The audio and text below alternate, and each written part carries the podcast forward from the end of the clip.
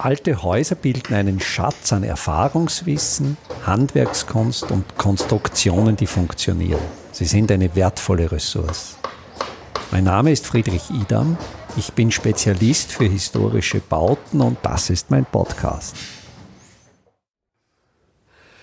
Günter Kein arbeitet im Bereich der Materialforschung, setzt sich wissenschaftlich mit Werkstoffeigenschaften auseinander, hat aber gleichzeitig einen handwerklichen Hintergrund. Günter Klein ist Zimmerermeister. Das Thema, mit dem ich heute über Günter Klein sprechen werde, ist Baumrinde. Baumrinde ist ja ein Material, das in vielen Kulturen als Werkstoff anzutreffen ist. Es geht von Skandinavien, wo Birkenrinde in Flachdächern verarbeitet wurde und teilweise noch wird. Es geht über die Verwendung von Zypressenrinde in der traditionellen japanischen Baukunst bis hin zur Verwendung der Rinde von Nadelbäumen im alpinen Bauwesen. Und Günter Klein hat sich mit dieser Rindenverwendung sehr intensiv beschäftigt, einen neuen Werkstoff daraus entwickelt. Und jetzt die ganz konkrete Frage, Günther, was war für dich an der Baumrinde interessant? Wie bist du auf dieses Thema gestoßen? Also die Herangehensweise war eigentlich ganz pragmatisch dadurch, dass ein großer oberösterreichischer Holzverarbeiter das Problem hatte, dass bei Entrindungsprozessen große Mengen stückeliger Rinde anfielen, für die es keine wirklich gute Verwertungsmöglichkeit gab. Also in der Holzindustrie wird der Großteil der Rinde verbrannt, wobei dies technisch nicht ganz unproblematisch ist und auch aufgrund des hohen Wassergehalts der Rinde Probleme hervorruft.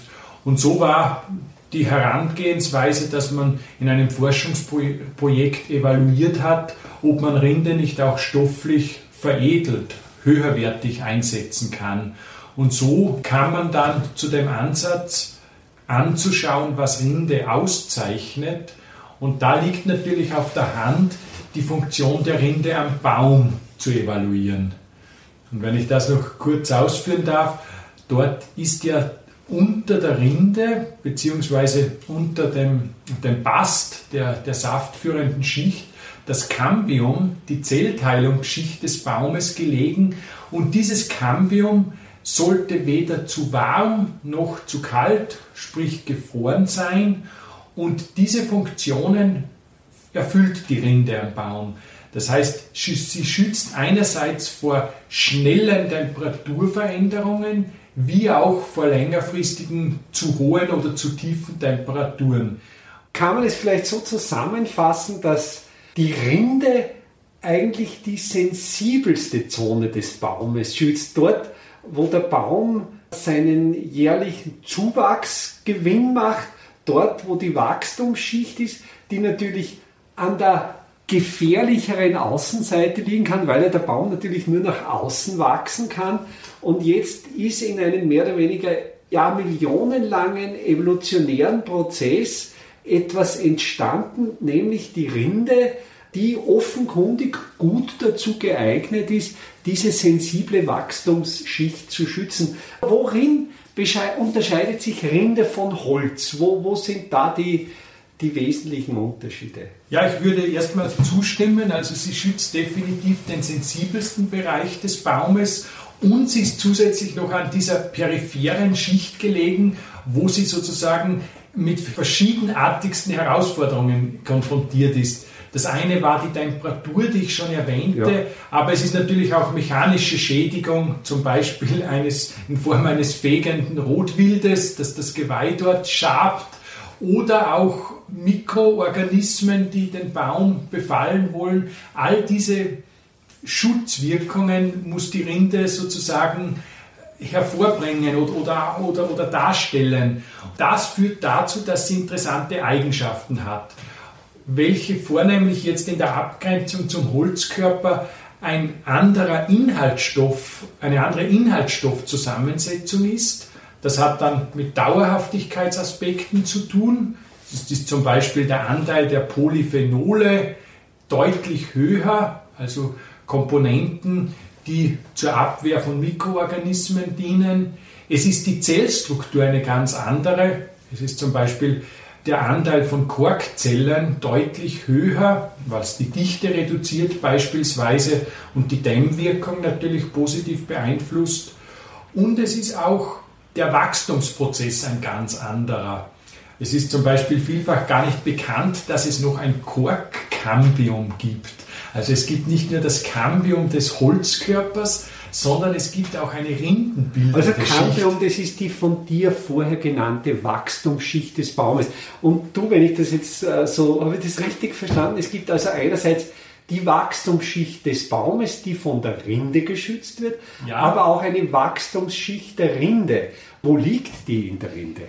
Die liegt im Prinzip außerhalb des Bastes natürlich und muss eine spannende Funktion erfüllen, denn wenn der Baum in, in Annäherung dieser Zylinder des Holzes an Umfang zunimmt, so muss natürlich diese Längendehnung an der peripheren Schicht aufgenommen werden. Ja. Und das passiert durch das Korkkambium oder das Rindenkambium, dass dieser, diese Umfangzunahme durch zusätzliche Zellteilung sozusagen wieder geschlossen wird. Das bedeutet, dass das letztlich ein, ein sehr zähes Material ist. Oder folgt da dann materialtechnisch daraus, dass dieser Werkstoff eine besondere Zähigkeit besitzt oder geht das wieder dann quasi im Produkt Rinde verloren? Ist diese besondere Zähigkeit oder diese Fähigkeit, sich gut in die Länge dehnen zu können, nur bei diesem Rindenkambium gegeben? Naja, es ist eigentlich die Rinde als, als Material ist eher spröder als der Holzkörper. Das heißt, diese Dehnung, die ich beschrieben habe, ist eigentlich nur ein, eine zusätzliche Anzahl von Zellen. Also es ist eine Erweiterung ja. des Rindenkörpers. Und das ist auch wieder von Baumart zu Baumart verschieden. Beispielsweise die für, für meine Aspekte besonders interessanten Rinden der Pinaceen, also zum Beispiel Kiefer, aber auch Lerche weist bekanntlich eine Schuppenborke auf. Das heißt, dort wird die jeweils alte Rindenschicht nach außen gedrängt und reißt schuppig auf. Wir kennen natürlich andere Holzarten, wie zum Beispiel die Buche, die eine eher glatte Rinde ausbildet, die auch bei weitem nicht so mächtig wird wie jene der Lerche. Also Schuppigkeit, das Bild dieser Schuppigkeit, das du genannt hast, hat jetzt bei mir so ein Bild äh, von Schindeln ausgelöst oder auch, auch von Schuppen eines Tieres.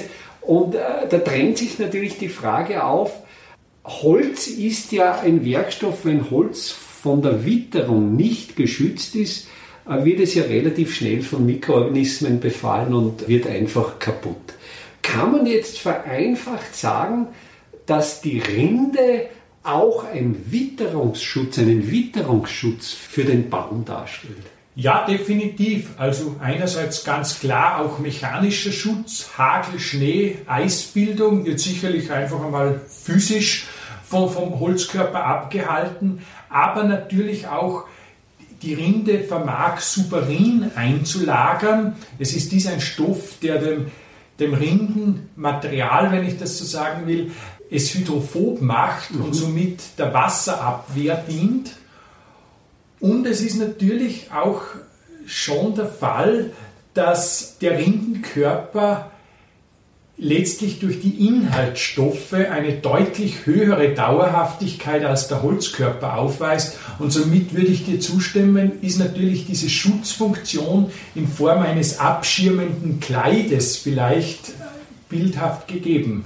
Wenn ich mir diese Beispiele von der Vergangenheit ansehe, wie eben Rinden im Bauwesen eingesetzt wurden, eben diese Birkenrinde in Skandinavien, diese Zypressenrinde in Japan, diese Fichtenrinde im alpinen Bauwesen, so ist mehr oder weniger, wenn ich das Bild des Kleides übernehmen darf, der Baum mehr oder weniger entkleidet worden. Man hat in einer Periode, wo der Baum Saft führte, wo das Cambium sehr nass war und sich sehr gut vom Holz gelöst hat, hat man sehr große äh, Rindenstücke konnte man flächig vom Baum abschälen mhm. und dann konnte man diese Rinde auch flächig verwenden. Also man hat mehr oder weniger die unzerstörte Rinde als zusammenhängendes Flächenstück mit ihren guten Eigenschaften noch als Dachdeckung, noch als Fassadenmaterial verwenden können. Das Material, das du beschrieben hast, das du, wo, wo quasi der Ausgangspunkt deiner Untersuchung war, das ist ja dann schon Rindengranulat, das ist ja ein Abfallprodukt der Holzindustrie. Das ist ja dann letztlich ein, ein Widerspruch, dass, dass ein Granulat zur Verfügung steht, das nicht mehr in seiner Flächigkeit und in seinem Zusammenhang gegeben ist. Wie ist es dir da gelungen, aus diesem mehr oder weniger schon unzusammenhängenden Ausgangsmaterial etwas Brauchbares zu entwickeln? Ja, danke für die Frage. Also ich sehe natürlich diese, diesen Mangel, dass es grundsätzlich interessanter wäre, die zusammenhängende Schicht zu verwenden. Das wird zum Teil auch für Spezialanwendungen nach wie vor gemacht.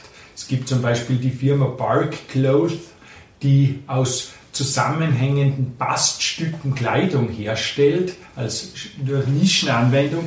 In, in dem vorliegenden Fall bei mir ist es halt so, dass die großen Rindenmengen einfach aus der Holzindustrie kommen, wo Stämme entrindet werden und diese nun wieder zusammengefügt werden müssen.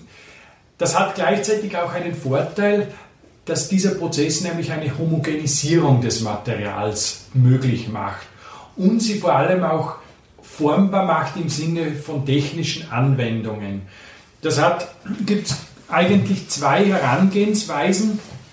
Das eine ist, dass man Rindenpartikel unter hohem Druck und hoher Temperatur verdichtet und dann das rindeneigene Lignin zur Erweichung bringt und so dann Vernetzungsreaktionen in Gang setzt. Oder eben, und das ist das, womit ich mich vor allem beschäftige, wenn man sehr leichte Rindenplatten herstellt, diese mit Bindemitteln zusammensetzt und so zu einem homogenen Körper kommt. Ja, bei Bindemitteln trennt sich natürlich für mich das Bild auf. Ich habe einerseits ein hochwertiges Naturprodukt mit guten Eigenschaften und nehme dann irgendein Bindemittel und bei Bindemittel ist für mich natürlich die Assoziation irgendein Kunststoffkleber da, mit dem man dann eigentlich das hochwertige Produkt mit einem doch nicht ökologischen Bindemittel verbindet. Das bewegen wir uns ja letztlich in einem Spannungsfeld. Ja, und es ist natürlich so, dass bei den meisten Holzwerkstoffen Kondensationsharze eingesetzt werden. Das ist vereinfacht gesagt ein, ein erdölbasiertes Produkt, wo man natürlich die ökologische Situation sehr kritisch diskutieren muss. Bei den vorliegenden Rindendämmstoffen haben wir allerdings auch Flavonoide eingesetzt. Das sind natürliche Phenole, die, die man aus Rinden gewinnt. Also es gibt zum Beispiel die Fichtenrinde, hat einen relativ hohen Anteil dieser Flavonoide.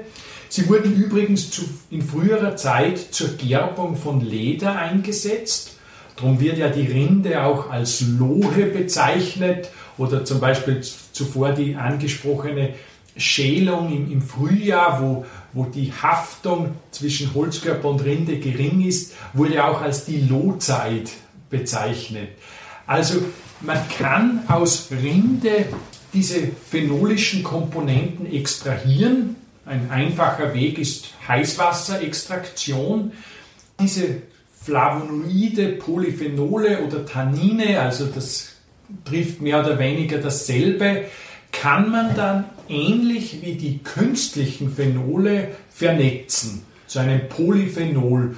Und damit komme ich schon zum Schluss. Diese Komponente kann man dann als, als Klebstoff, als Bindemittel wieder für Rindenpartikel verwenden. Also es ist möglicherweise so, dass man ein Abfallprodukt der Holzindustrie etwa in der Papierindustrie aufbereitet, dass genau bei diesen Aufbereitungsprozessen diese mehr oder weniger natürlichen Klebstoffe anfallen und die man dann zur Bindung dieser Rindenpartikel heranziehen kann und dann eben eine natürliche Verbindung erzielt.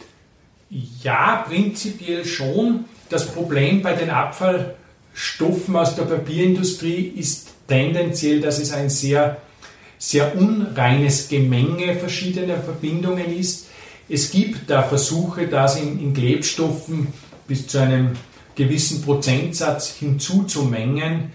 In meiner Forschung habe ich allerdings hochreine Tannine eingesetzt, die wirklich aus spezifischen Extraktionsprozessen stammen. Ja. Du hast ja bereits solche Rindenplatten in, in Einzelfertigung, in Prototypfertigung nach dem jetzt beschriebenen Verfahren gefertigt und natürlich entsprechenden Materialprüfungen unterzogen. Hat es da überraschende Ergebnisse gegeben? Haben die deinen Erwartungen entsprochen oder gab es Bereiche, wo du dir dann gedacht hast, nein, eigentlich hätte ich mir bessere Ergebnisse erwartet? Wie, wie war so mehr oder weniger jetzt rückblickend die messtechnische Auswertung der Prototypen?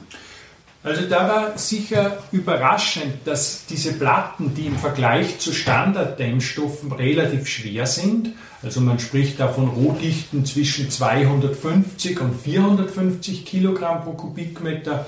Sehr leichtes Styropor ist zum Beispiel in, der Größenordnung 30 bis 50 Kilogramm pro Kubikmeter.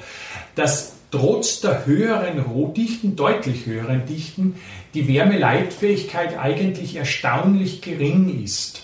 Also man liegt da bei Werten rund um 0,05, 0,06 Watt pro Meter Kelvin, was für Dämmanwendungen durchaus interessant ist. Was allerdings wirklich erstaunlich ist und was mich überrascht hat, ist die erstaunlich hohe spezifische Wärmespeicherkapazität. Du hast jetzt zwei Dinge genannt, wo ich jetzt doch darauf eingehen möchte. Das ist einerseits die Wärmeleitfähigkeit und andererseits die Wärmespeicherfähigkeit. Ich habe den Eindruck, wenn jetzt Bauteile beurteilt werden, wird in erster Linie nur die Wärmeleitfähigkeit betrachtet, aber nicht die Wärmespeicherfähigkeit. Und es gibt ja diesen Zusammenhang. Man kann ja quasi aus Leitfähigkeit und Speicherfähigkeit einen Quotienten bilden, der uns dann letztlich eine Information darüber gibt, wie lange es dauert, bis eine bestimmte Außentemperatur, wie lange es dauert, bis sich diese Außentemperatur an der Innenseite des Bauteils abbildet, also wie gut ein, ein Baustoff in der Lage ist, den Wärmedurchgang zu verzögern. Ja, und da sei auch die, die, die Bemerkung erlaubt, dass klassischerweise immer nur auf die Wärmeleitfähigkeit fokussiert wird, weil diese in der vielbekannten U-Wertberechnung die Materialkonstante bildet. Das allerdings für Wärmeleitungsprozesse, wo man zeitlich unterschiedliche Temperaturen berücksichtigt. Man nennt sowas auch eine instationäre Situation. Dort wird plötzlich genau das, was du gerade beschrieben hast, wichtig. Und diese Größe oder diese Materialeigenschaft ist die Wärmediffusivität. Da wird es natürlich jetzt auch wieder sehr technisch, aber trotzdem kurz. Diese erhält man, indem man die Wärmeleitfähigkeit durch das Produkt aus spezifischer Wärmespeicherkapazität und der Rohdichte dividiert. Und jetzt hast du, wenn ich mich richtig erinnere, gesagt, einerseits besitzt dieser Rindendämmstoff eine unerwartet schlechte Wärmeleitfähigkeit, was ja gut ist, und ist relativ dicht. Holz hat ja auch dazu auch eine sehr hohe Wärmespeicherkapazität.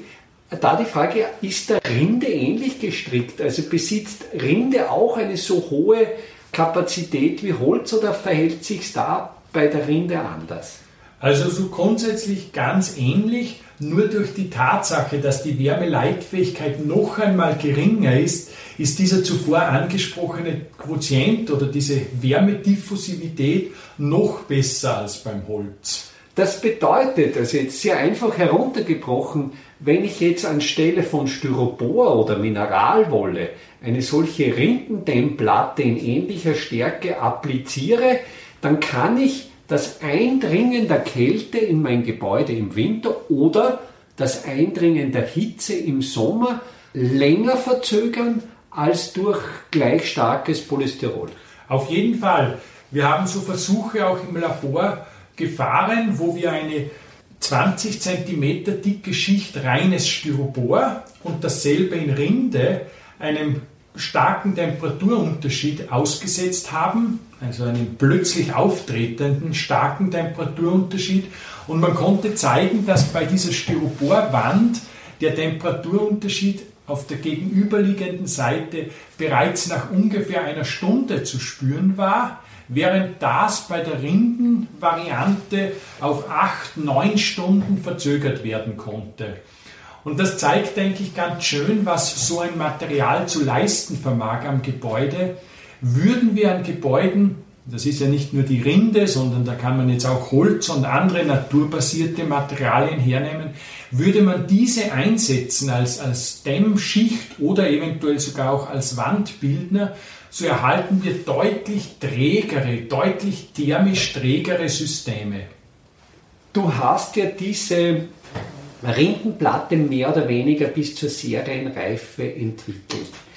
Du hast ja auch versucht, Erzeugern äh, dieses Produkt schmackhaft zu machen, aber was waren so die Gründe, warum ist es dir bisher nicht gelungen, dieses Produkt jetzt wirklich auch zur Serienproduktion zu bringen? Ja, ich denke, da gibt es zwei wichtige Gründe. Der eine Grund ist, dass es für einen Holzwerkstoffhersteller, und ich muss dazu sagen, das wären jetzt jene Betriebe, die über die Maschinenausstattung verfügen, wo man ohne großen Umbau solche Rindendämmstoffe erzeugen könnte. Es geht da um die Heizpressen.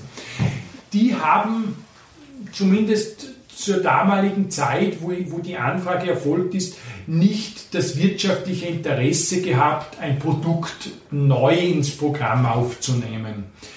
Und der zweite Grund ist sicherlich, dass man sich leider in einem Marktsegment befindet, wo ein Dämmstoff ja grundsätzlich jetzt für den Endkunden nicht viel kosten soll und dann üblerweise auch unter einer Putzschicht oder einer Verschalung verschwindet und so viele Menschen auch nicht die Notwendigkeit sehen, dort ein hochwertiges Produkt einzusetzen. Und somit steht halt der Rindendämmstoff dann trotzdem in direkter Konkurrenz mit Styropor-Dämmstoffen, solange man halt nicht die gesamte Geschichte, die wir gerade erörtert haben, betrachtet. Sollte jetzt trotzdem jemand aufgrund unseres Gesprächs doch das Gefühl haben, ja, ich interessiere mich für diesen Rindendämmstoff oder ich möchte den verwenden, siehst du eine Möglichkeit, den auch im Selbstbau, in der Selbstfertigung oder geht das nur mit Heizpressen oder siehst du da irgendwelche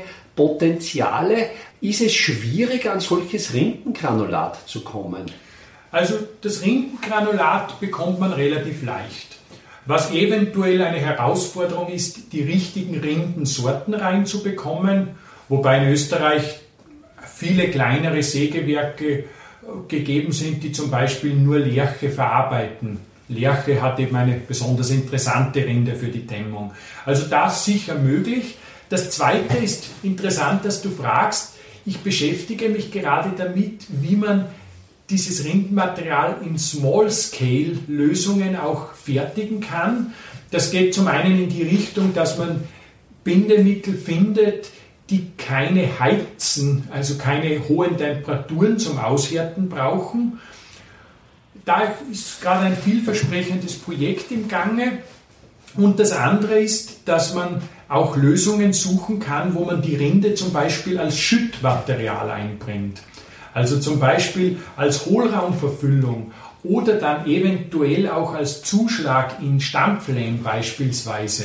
Das wäre eine Frage gewesen, die ich dir stellen wollte, weil wie du äh, vorher angeführt hast, als Wandbildner, ja. wäre das für dich, ein, es gibt ja historische Belege für Holzspäne, Zuschläge, für Holzabfallzuschläge in Stampflehm. Wäre das für dich denkbar, Rindengranulat als Zuschlag in, in Stampflehm einzubauen oder beziehungsweise die Rindenpartikel mhm. mit Lehm zu binden? Auf jeden Fall.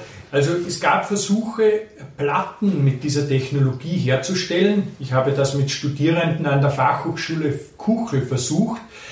da ist eher die limitierende Tatsache, dass Rinde wenig Fasern beinhaltet und somit die Zugfestigkeit dann schlecht ist. Was indirekt dann nahelegt, dass man es in einem Material einsetzt, wo es vor allem um die Druckfestigkeit geht. Und dies ist nun mal zum Beispiel in gestampften Lehmwänden ja. der Fall. Ja, das sind eigentlich sehr positive Zukunftsaspekte und ich danke dir sehr herzlich für dieses Gespräch, für diese Informationen.